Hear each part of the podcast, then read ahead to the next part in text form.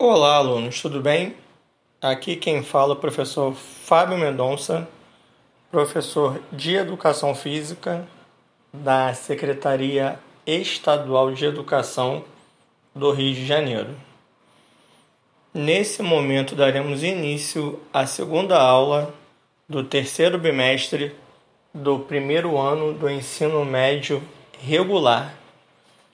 E o assunto que nós abordaremos agora é sobre a construção coletiva e acordo nas aulas de educação física. Beleza? Então, vamos dar início. Os jogos sempre estiveram presentes na vida cotidiana. Não se sabe o criador desses jogos. Eles já vêm sendo praticados e transmitidos desde épocas mais remotas podem ser encontradas em todos os lugares e em diferentes sociedades.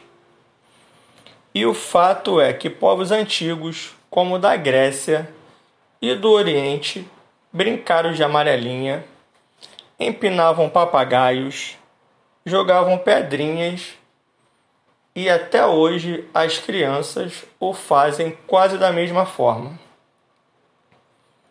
Tais jogos foram transmitidos de geração em geração através de conhecimentos que permanecem na memória. Os jogos populares são aqueles conhecidos também como, como jogos de rua, em que seus elementos podem ser alterados, decididos pelos próprios jogadores, com flexibilidade nas regras e sem exigir recursos mais sofisticados, pois sua origem está na cultura popular.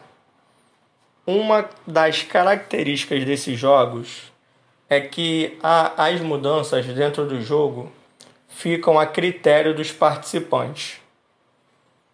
E para que possam ser desenvolvidas, não se faz necessária a utilização de materiais industrializados. Podem ser usados, usados materiais recicláveis, como por exemplo.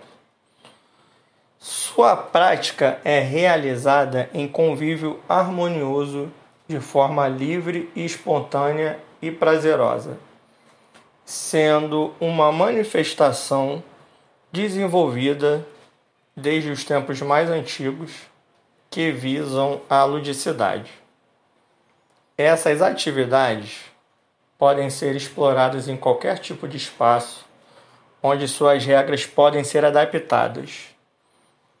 Os materiais adaptados eles visam disponibilizar um alcance mais fácil dos alunos, como por exemplo garrafa PETs, cabo de vassouras, pedras bolas reutilizáveis e etc. Até nas modalidades esportivas, os jogos podem ser recriados de acordo com a escolha do grupo. Jogo de vôlei com bexigas de plástico, basquete com bolas de meia.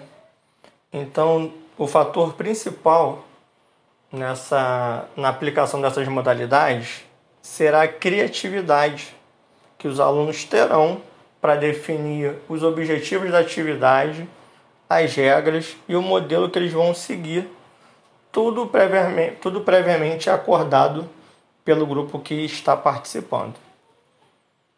Beleza, pessoal? Essa foi a aula número 2 do terceiro bimestre do primeiro ano do ensino médio regular.